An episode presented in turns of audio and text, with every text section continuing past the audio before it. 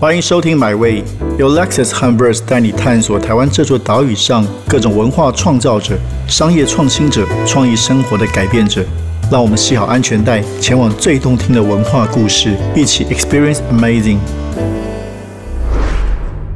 刘轩是一个非常难被定义、非常难被框架住的一个才子。他是作家，他是心理学者，他是电影 DJ，他做很多的跨界合作。最重要的是，他也是我的好朋友，所以今天很开心邀请到刘轩来谈谈设计人生的无限可能。刘轩好，Yo man，铁子你好，对，每次听到你都很很开心啊，真的。哎，你刚才用“才子”这两个字，我我觉得我我这个我扛不住啊，这个你不要开玩笑了，真的，我你这个 multi talent，呃，我是很喜欢做很多不同的事情，然后我很喜欢 mix and match，对，哦，所以就是有有一大堆兴趣了。但我真的不能够算是在在任何一个方面有什么太杰出的才能，真的。每一方面都很杰出啊，畅销作家，然后音乐方面、心理学，给大家很多的 inspiration。Thank you, I'm very fortunate。哎，我们就先从这个时刻开始说起吧。现在是个居家疫情时期，你的生活有很大的变化吗？有啊，两个小孩都整天在家，啊，是这个，就是很多有孩子的父母都是一个不知道是不是困扰还是幸福啊。我跟你们说，我们先决定让他们待在家里，然后台北市再宣布的。哦，然后几乎是在同一天。对我们超前部署，我们先呃把他们先送去学校，因为当时是已已经是家长不能够进去学校帮他们拿东西了哦，我让他们去学校拿东西出来。那时候还问他们说：“你们全班有几个人决定先请假？”他们说：“哦，只有我们。”我说：“哦，真的哦，那么少。”结果当天。台北市就就宣布了，就是隔天要所有的家长都要去学校把东西全部都拿回来。哇哦，对呀，那他们现在都在家里，我们当然远距学习，然后就必须要先规划好一天都要做什么。呃，所以我我原本呃，我跟老婆还有跟他们先坐下来开了一场家庭会议，哇，哦定出了一个 schedule。啊，在这个 schedule 里面，呃，很清楚的把它们列出来，每呃分半个小时啊，那每半个小时你们应该是在做什么？那如果完全按照这个 schedule 来做的话，到一天结束的时候，无论是 Monday to Friday，你们也可以上完你们的呃哦学校，然后做完你们的功课，练琴也练完了，该吃东西也吃完了，该该洗澡的时候洗澡，然后 该吃饭该吃饭，然后也会有你们的 play time 啊、free time 啊这些等等等等。啊，这个定的非常漂亮。那实际有多少时候真的可以做到？我想大概啊，可想而知。所以后来我发现哦，我们稍微再把它 revise 一下，变成二点零的时候，就按照原则来做。我就说啊，我们每天，例如像姐姐要练琴至少半小时啊，那这已经算很很少了。我以前我都跟她讲，以前爸爸要每天要练琴两个小时，已经算很便宜了。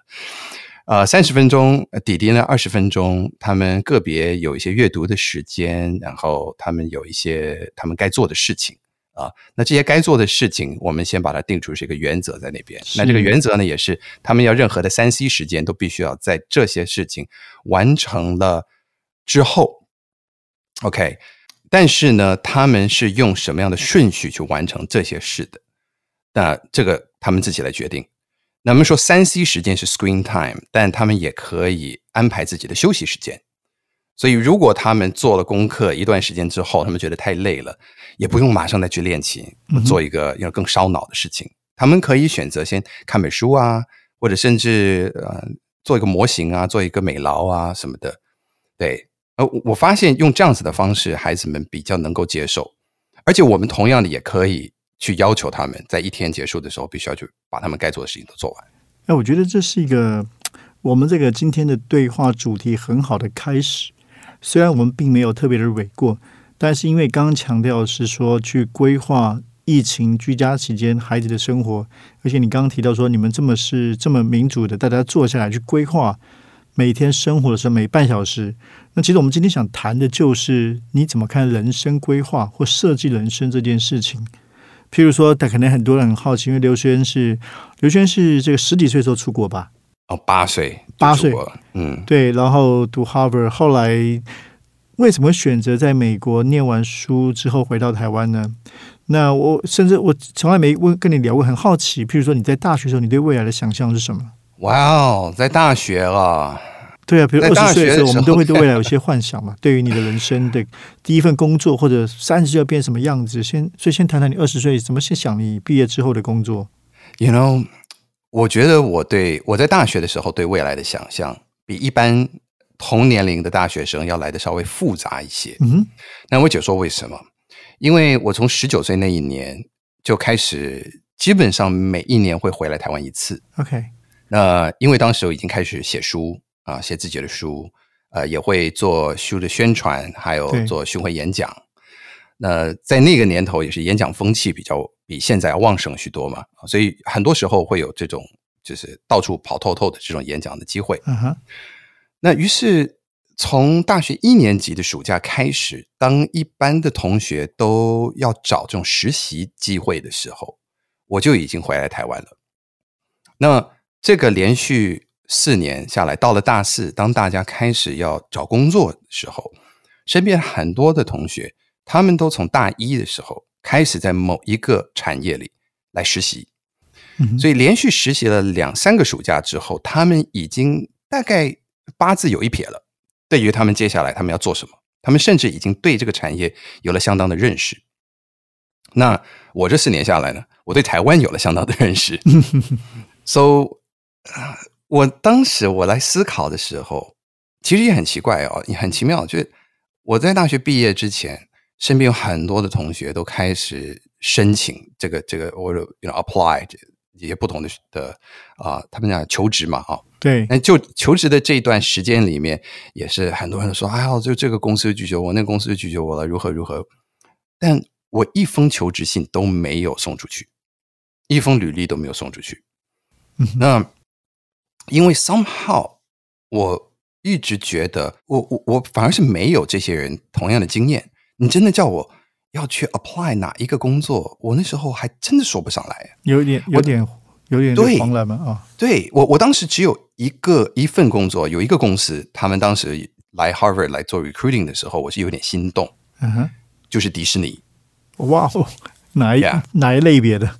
他们要做 business development，？OK，呀做 BD 的哦。那呃，在可是，在当时，就身为一个大学生，你也对这整个呃，无论是你讲 theme park 啊，就是嗯、呃主题乐园啊，或者 entertainment 啊，这些这些产业，真的是一问而不知，一概不通，只会有一些皮毛的认识而已。嗯哼，所以你真的叫我说我投这个履历表进去，我也真的不晓得我到底要做什么。对，那于是我当时啊、呃我父母亲就建议我说，那不然你就继续念书嘛。我就想就 OK，所以我就没有投，我就没有投履历，我就写了一个申请书，继续去念 Harvard 的博士班。嗯哼，没想到竟然被录取了，你知道吗？这真的是没有想到，因为通常 Harvard 尤其是博士班，他们会要求你至少在外面有两年以上的的工作经工作验。经验，对，然后他们就说：“哦，OK。”他们大概把我在台湾所做的所有的事情，把它视为是工作经验，OK，所以他们认为我应该是很知道我究竟要学什么。对，那于是我就这样子到了到了要上博士班也嗯有有五年的时间哦，快五五年的时间，对，几几乎五年，对。结果一直到要写论文的时候，就发现我自己没有那个 BQ，the big question 啊，这个是要用大写 B 的 big question，或者讲说 the big burning question 啊，在每一个博士生的心底都应该要有一个燃烧着他生命的问题。对，非得要回答不可。而我没有这个问题，啊，为什么没有这个问题呢？因为我也没有什么机会真的在社会里面打滚过。这样，你要被你要被撞痛了几次之后，你为那个痛点，那个痛点会形成你的 burning question。那于是我为什么我在呃这个研究所，我就先等于算是我 take a leave 啊，就我就变成一个叫做 ABD all but dissertation。我所有该修的课全部都修完了学分全部都修完了，但是就没有那个论文，right？那呃，当时呢是先回到纽约，然后在纽约，呃，我就继续学了一些出版方面的课，因为我想，呃，哦也许这个是最贴近我之前在做的事情的一个一个 industry 一个产业。那正好在那时候，我也拿到了我的第一个 job offer 啊，在纽约的一个出版社，一个蛮还蛮不错的一个出版社。OK，然后啊，九一一就发生了，那时候二零零一年，对，所以九月十一号，一切就改变了，整个纽约市瞬间完全变了一个地方。嗯那工作机会也没了，因为我那时候还我还我还没，you know，我我还没去报道，哎，他们只是给我一个 offer letter，后来他们也说啊，well we're sorry things have changed。嗯哼，那于是啊、呃我面对着面前的一片灰暗，再加上当时我有去当这个职工啊，去呃，等于算呃，去发一些这种慰问金啊，然后一些嗯救急的一些生活费，对，呃，同一个时间也来做一些心理心理辅导，做到后来我自己需要心理辅导，那呃，所以就在这样子的一个状况之下，呃，我就先来到了呃，当时先来到台湾，然后我又去北京、去上海，然后到香港，然后又回来到台湾，是对，就在二零零二年就决定先在这边找一份工作，先从这边开始。太有意思了。我我我们认识这些年也没有好好聊过你那个博士那段期间，因为你知道我跟你一样嘛，是 ABD 嘛，就是在博士候选人修完所有的课，没有念完我自己的博士学位。我就知道我们一定有什么原因是这么好的朋友嘛。对，不知道嘛？然后我我是在我是在哥伦比亚大学念政治学博士嘛，而且刚好跟你错身而过。你零二年离开嘛，我零二年去，那年三十岁去美国念博士，之前在台湾哇，对，所以蛮老的，三十岁出去念博士。那可能不太。其实我是有一个 burning question，我是有个大问题的，因为我一路念政治嘛，其实有想要去解释跟探寻的问题，但后来被纽约搞坏了。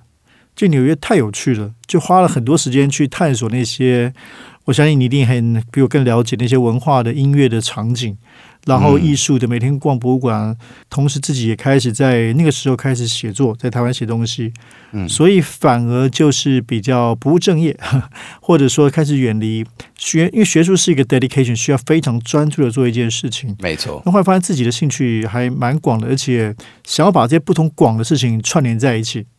我想这也是我跟刘轩大家彼此在 彼此在激励的部分啊，就是其实想做很多事情，对这个世界充满很多的好奇。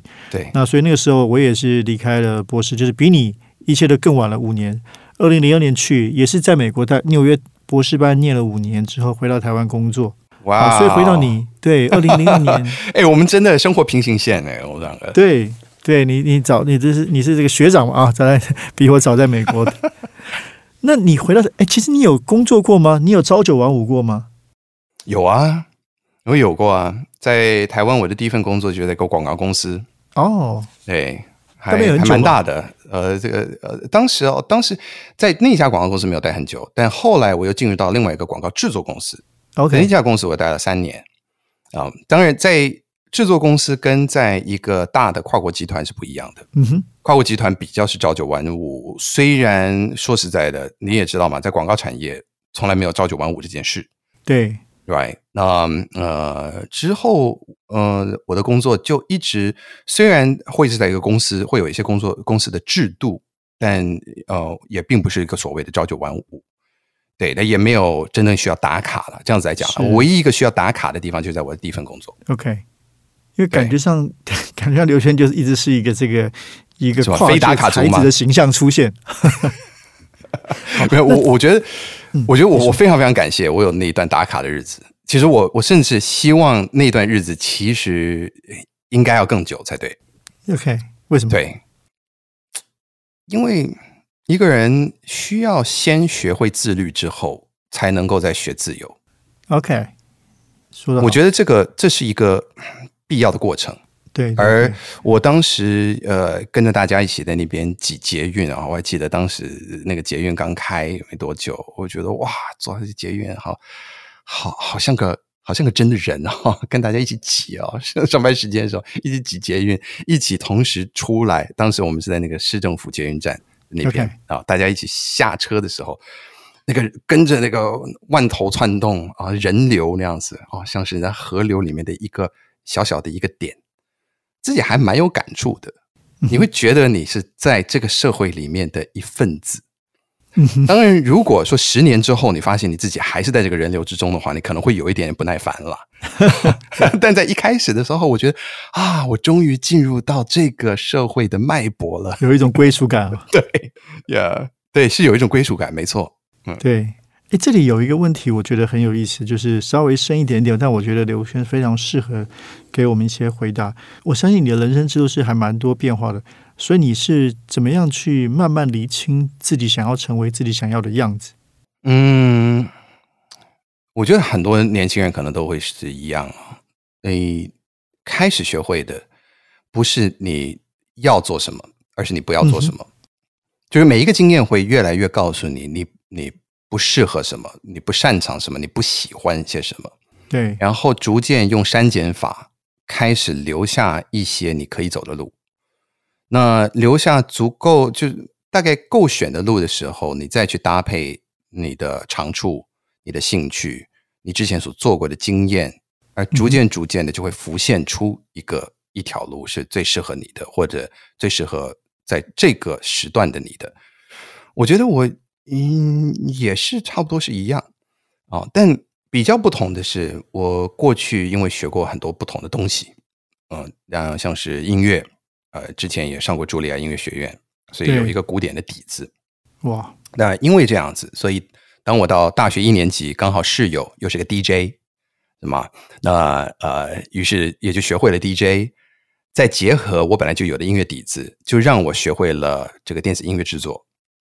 那回到台湾的时候呢，因为当时刚好有一个什么公播权法，刚刚通过没多久，那于是很多以前那种广告音乐的的一些东西就需要重置，呃，有很多有比较大量的一个需求，而且当时也有很呃原本做很多广告音乐的一些编曲老师，他们也跑到对岸去发展去了，所以留下了这样子的一个空。那于是我就我刚好这个时候就可以去填补这个空，我就开始来做广告音乐制作。也靠广告音乐制作养活我自己好几年时间。那后来呢，也是因为我从广告呃得到了一些品牌的思维，也比较懂得怎么样去跟导演去沟通啊，跟创意的人，还有跟呃这个 account 这个部分的人啊，就是真跟不同部门的人去沟通到一个品牌到底要做的是些什么，然后如何去体现。于是当我后来。啊，继续的去发展 DJ 这个部分的时候，就可以做的不单只是 DJ，而是帮一些国际品牌来做一些音乐规划。嗯，因为我听得懂这个国际品牌他们国际的这个规范过来的时候，这些老外要的是什么，也可以帮他们来做这个方面的沟通，写一个 proposal 啊，这些等等的。所以开始就不只是呃这个 DJ，而是音乐指导。了解啊，那就就结合了我之前所学的几样东西。那我觉得。每一次经过了一个不同的身份，就学到了一个特别的思维，而进入到了一个产业，对它有了认识，把这个部分，呃，也就可以借用到我下一步路。哎，那你对回到刚才这个问题，包括你刚才提到那个一年加三年广告公司的经验，所以你是在哪一个阶段觉得这就是我要做的人生未来人生之路？你好像找到自己的 inner voice，或者真的想要做的事情？嗯，真的找到我的 inner voice 这件事啊，我觉得也是。在我上一份在一个公司的工作，嗯哼，呃，当时我也是为了要找一个人生的稳定度，所以我我进入到那个公司，然后呃，给人家工作了一年，很快的就意识到，说嗯，我好像不不不太不太想要这么做。啊，就是我要的这种稳定的这个感觉，不是一份工作，就是纯纯粹是一份工作的这样子的一个的生活方式能够给我的。最起码对于当时的我来说，当时我已经有两个两个小孩了啊，所以人生是进入到一个不同的阶段了。那于是，在那时候刚好我父亲就跟我讲说：“哎，这个我们以前呢都有自己的出版社，对，那这个出版社。”呃，说实在的，我们现在也没有人手在里面了啊。那出版也不像以前这样，呃，我们需要我们自己的书都已经交给其他的出版社来出版了。那要不就把它给收了吧？那我当时一想，我自己也觉得有点舍不得啊。我我其实也阅读到我父亲的想法，他呃，他大概也是希望我可以拿这个招牌来做些什么。那当时我就跟我跟我爸讲，我说那不然我可以来接手。当然，我接手的是什么呢？它它不是一个已经在运行的公司，它是一个没有在运行的公司，它就是一个统一编号而已。说说穿了，其实它就是它真的就是一个编统一编号。而且我当时我也跟我爸讲说，我说这个统一编号实在太漂亮了，你知道吗？对，那个那那串数字真的太漂亮。你知道我们统统一编号是什么吗？我们统编呢是八六零零一六八零。你看这个哪里找一六八都出来？对呀，一六八都出来了，对，一六发了。那就是这是我我开玩笑吧？但是我我当时我想，我就有一点想说，也许我可以拿这个来做些什么，来做些我真正想要做的事情。所以在那个之前呢，我虽然。呃，以前都是出自己的书啊，写自己的书，一些散文啊，这些等等的。但也刚好在那段时间，我又回到了心理学，开始研究，尤其是 positive psychology 正向心理学，是在过去这二十年来，在心理界里面有了一个翻转性的改变。你知道，我以前在研究所的时候，positive psychology 还不是一个被广泛承认的一一个学派，但现在已经是最大宗的了。对，那这全部都是在过去二十年发生的。于是。当我回头再去看，再去研究这个，我以前在呃在心理研究所，我反而没有没有碰到的东西，我发现啊，这个真的是对我们人生有非常大的帮助。于是开始学这个，开始研究这个，就把这些东西写成书，也就逐渐变成了我现在所做的事情。对对，推动这个正向心理学。嗯哼，今年那个你出了一本新书，《天上总有云，而你才是天空》。这个乍看像是琼瑶小说的啊，非常的浪漫。但这本书，你觉得在这个疫情的时期出有，应我觉得是别具意义，可不可以跟大家介绍一下？哦，这本书的书名真的也是因为疫情，所以我们有这个想法。呃，原本呢，我也只是想要分享一些生活的散文，但是又加上一点心理学的知识。对，那我也不喜欢把那个心理学写得硬。我喜欢都把它融入到生活里面，那是 applied psychology，就是我们怎么样可以应用这个心理学，是让我们生活可以变得更好。于是，呃，在跟三彩文化的编辑在讨论的时候，他们就说啊，这段期间我们觉得每一个人都需要被疗愈。那也刚好在当时身边有一个朋友，他跟我年岁其实差不多，但他比我还小。啊，就有一天在跟他女儿在家里面在下棋的时候，他女儿说，当时他就一下子就翻白眼，然后口吐白沫，就倒在地上，那就整个人开始抽搐。哇！然后还好是他老婆那天在家，立刻就叫救护车啊过来，然后同时给他做 CPR，嗯哼，把他救过来了。我朋友完全不记得这件事情，他只记得说前一刻他在跟女儿在那边下棋，下一刻他就是他一张开眼。就已经是那些医护人员，就是站在他身上里面给他做 CPR 等等的。这件事情也让我就是对于就是人生是多么的很感慨，对，就是他是多么的无常。而我们似乎也在二零二零年的那个时候啊，就是当我们来说五四三二一倒数到 Welcome 二零二零的时候，在那一刻，我们似乎整个地球进入到了一个平行宇宙里面。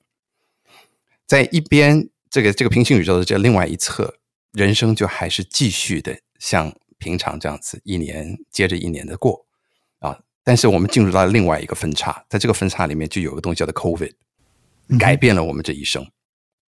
那所以，我我一直心里面有就有一个感觉，是说哇，我好不舍，就觉得我都没有机会好好的跟这个 pre-COVID 啊 COVID 之前的这个世界来 say goodbye。嗯，我就已经被渡到这个新的世界里面了。但同时，我心里面我又想说，那可是什么事情是永久的呢？没有任何事情是永久的。对。那对于我自己而言，能够比较治愈我自己的，也就是去想说，没有任何东西是永久的。就像是我们对每一件所发生的事情的看法。在那时候，我们觉得天塌下来了，我们觉得人生完了，我就觉得事情就是这样子，就 GG 了。但其实那也只是一朵云而已。但我们自己，我们的意识是比这个云永远要更高一层的。我们是这个天空，而如果我们能够啊 recognize，能够能够认同认可我们是这个天空，而不是这朵云的话，那我们就可以更平静的来看待这个世界上面的一切。其实这个有有一点像佛学似的 哈。对对对，但的确有很多学佛的朋友，他们看了这个书，然后包括这个书名之后，他们都跟我讲阿弥陀佛啊。那 所以，我我但我自己并没有学佛，但我是对这个部分是有了这个方面的认知。明白？对。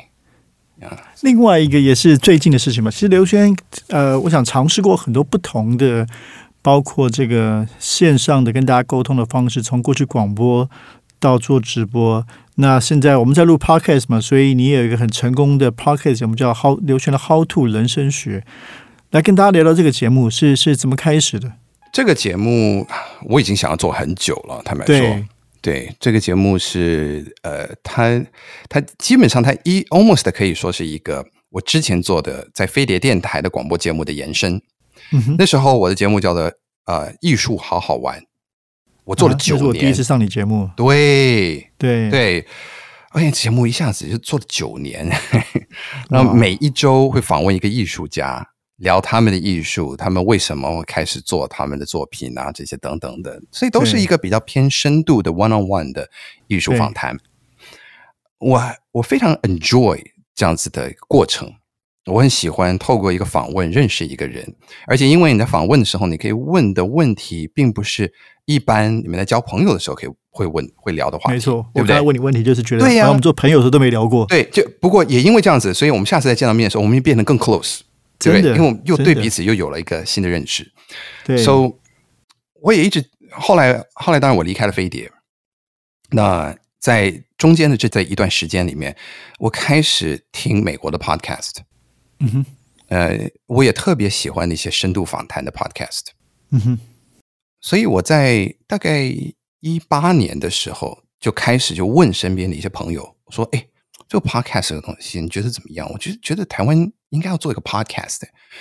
呃，我记得第一个朋友跟我讲说：“哦，这不会啦，不行啦。”我跟你讲为什么？因为台湾人的通勤时间太短了，他们不像美国人，每次哦，就是你知道，就就开车就是随便开车一个小时，所以你没办法去做那种很长的节目了。你你要做的话，做短的节目可是没有市场。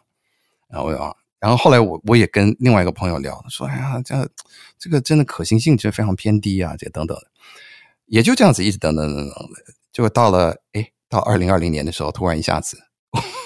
爆炸了，整个台湾都爆炸了。Podcast，这时候我我心里面想说，哇，当时去啊，当时去聊的、去请教的这这两个前辈们，然后不晓得他们心里面我是什么想法。哎，你我要再打断你一下，你知道我这个跟你有点关系了。我其实也是听 Podcast 非常多年，从美国的时候开始听，零八年、零九年，然后也一直很想做。对，所以我二零一七年就开始做了一个 Podcast。你记得第一集就找刘轩谈 Thomas Friedman 的书。对，That's right。我们当时对那个那时候我们那时候我们在二零一七年，就是每一我做了二十集吧，每一集找一个人来谈一本跟科技商业有关的书，叫做这个 B M B Books 啊。然后对，所以那时候很开心，第一集找好朋友刘轩。然后我记得第一集我们都冲上 Apple 台湾地区第一名，因为没有什么对手，所以第一名很容易。在那个时候，十个节目里面第一名。对对对对，所以你刚刚提到，对啊，那个时候我其实也觉得这是有 potential，只是的确因为台湾人还没有听的习惯，所以可能说大家觉得说呃这个市场很很很难。所以你刚刚提到二零二零年这个的确大家知道疫情期间爆炸开来了，嗯，那你就开始准备你的新节目了。也不是说是因为这样子就开始准备新节目，而是这件事情被证实了是有有这个听众的，没错，而且有这个平台。那在之前大家都在做 YouTube 嘛。那我偏偏我自己不是很喜欢做 YouTube，因为我不喜欢那个影像制作。第一门槛比较高，而且你每次你都要这么录影啊，哦，所以你要去想说你要去，你要去想一些视觉的梗啊，这些等等的，我就不是很喜欢。那既然有这个声音平台，就想好，那我们就来做一下 Podcast。于是，在二零二零的时候开始，呃，就比较认真的去开始去筹备啊。但我也知道，像这样子的节目呢，一旦做下去，我们至少要做到三位数。你知道，至少做，就说那个级数啊，至少要到三位数，我觉得才算个事儿。不然你说你要去做一件事情，你没有那个 commitment 下去，对，那又何必呢？那我们也知道，大部分的 podcast 其实在差不多三个月左右就会阵亡嘛，对不对？对对，所以所以也告诉自己说，我有没有足够的时间跟精力能够投入到这里面？所以在规划这个 podcast 的时候，我我花最多时间在做的，跟在跟团队在讨论的，就是如何可以比较比较自然、轻松、有机的让这件事情能够发生，而不要造成我们太大的压力。所以现在做了几集了？现在做了三十几集了，三十几集对哇！哎，时间过得很快啊。对对，嗯好啊。那最后一个问题哦，这个你你不断的跨界，甚至我觉得你常常在这个挑战舒适圈。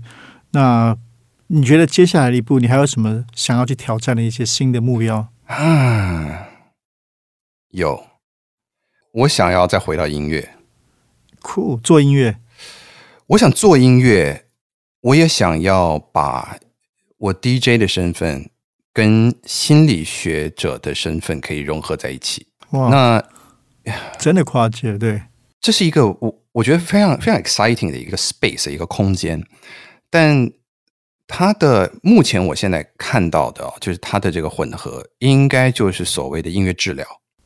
嗯哼，但是音乐治疗，呃，它本身比较是在一个心理咨商的一个范畴里面啊、它它是有它是一门专业，这里面也包括了说你怎么样可以让人无论是创作音乐或者听音乐啊这些等等来达到一个治愈的效果。但是我自己觉得这个本身的这个 performance，它应该有一个更呃，可以有一个互动式的，也可以有更有创意的方法，可以让人得到一种音乐的体验。而这个音乐的体验，再结合某一种某一种学习，可以对人有一个不只是传统的 music therapy 可以有的一种效果。所以我我现在正在在这个方面正在正在做比较多的研究跟思考。好，今天非常谢谢好朋友刘轩，那也期待刘轩用他的创作，用他的心理学的专业知识，用他的写作，可以带我们去到更多大家没有想到的地方，去穿越很多不同的边界。那也谢谢刘轩。那对买位有兴趣的朋友，也欢迎上 Lexus 和 Verse 的粉砖，我们会有进一步更多的资讯，甚至有延伸的文章。谢谢大家，谢谢刘轩。谢谢铁志，谢谢大家。这趟旅程已经到站了，感谢你的收听，也让我们一起期待下趟旅程的风景。别忘记订阅买位。本节目由 Lexus 和 Verse 文化媒体联名出品。